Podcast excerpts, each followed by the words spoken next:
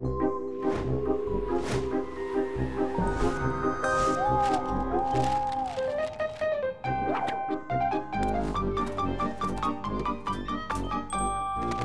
Wegscheider. Da scheiden sich nicht nur die Wege, sondern auch die Geister.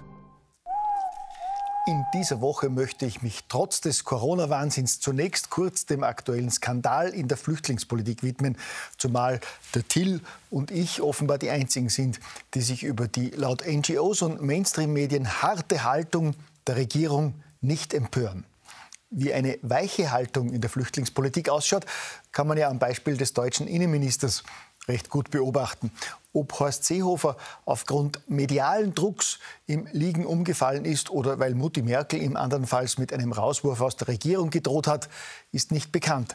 Seine 180-Grad-Kehrtwende bei diesem Thema ist jedenfalls eine Übung, die nur mit einem äußerst biegsamen Rückgrat gelingt.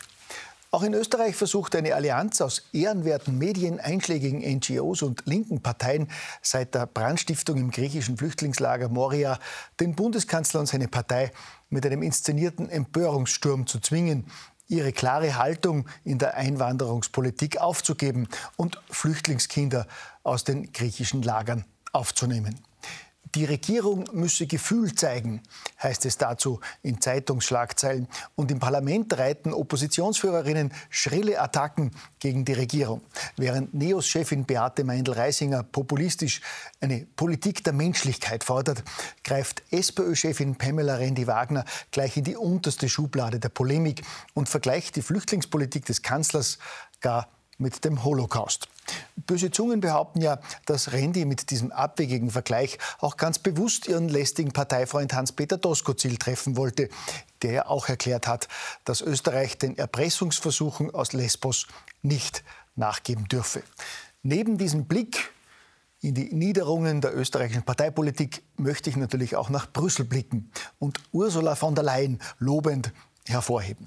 In ihrem populistischen Kampf gegen den Klimawandel setzt die EU-Kommissionspräsidentin jetzt noch stärker auf den Schmäh mit der Elektromobilität und deutet sogar ein Verbot von Verbrennungsmotoren in der EU an. Dass ausgerechnet eine deutsche Kommissionspräsidentin die Totengräberin der deutschen Autoindustrie gibt, wirkt auf den ersten Blick vielleicht seltsam, passt aber durchaus ins Bild der politischen Agenda von Angela Merkel in den vergangenen Jahren. Solche vom Mainstream abweichenden Aussagen können selbstverständlich nur von einem Verschwörungstheoretiker wie mir kommen. Und ich bin froh, dass ich mich seit dieser Woche auch staatlich legitimiert als solcher bezeichnen darf. Am vergangenen Mittwoch wurde dem Ministerrat nämlich der jährliche Sektenbericht des Familienministeriums vorgelegt und der ist heuer äußerst brisant.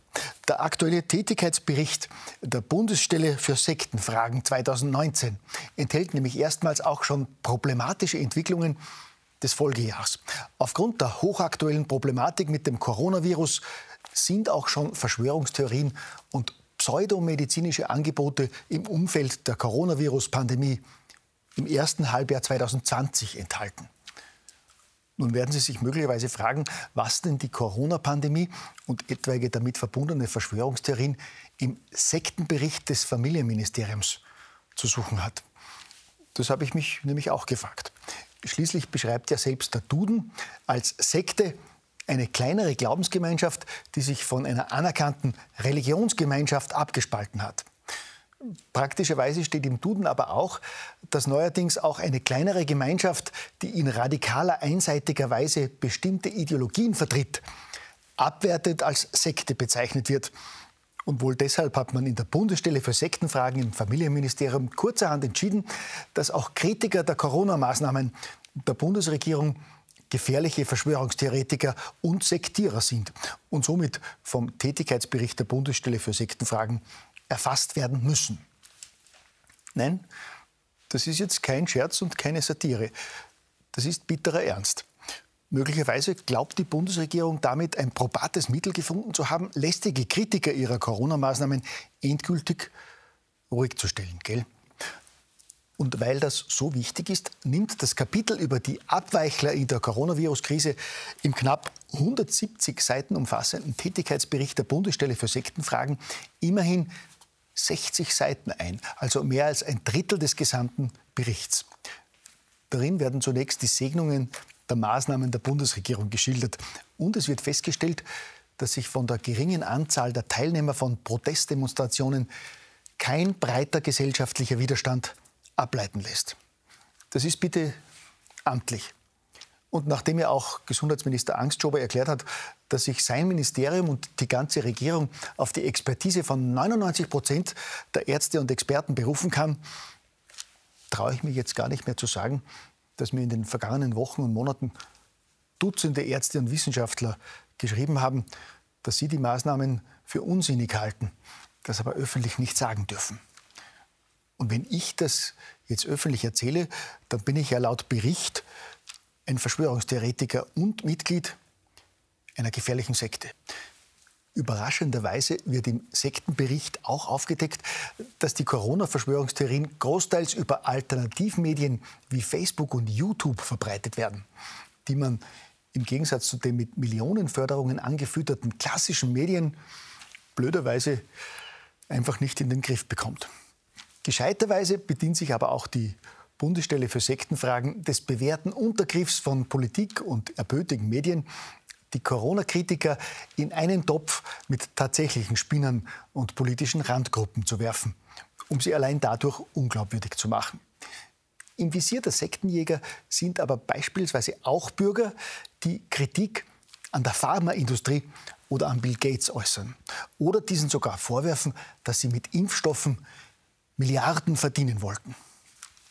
Seien Sie also mit solchen Äußerungen in der Öffentlichkeit vorsichtig, wenn Sie nicht im Sektenbericht des Familienministeriums aufscheinen wollen. Es ist ja nicht auszuschließen, dass dieser brisante Bericht künftig auch in die Hände des Staatsschutzes gelangt.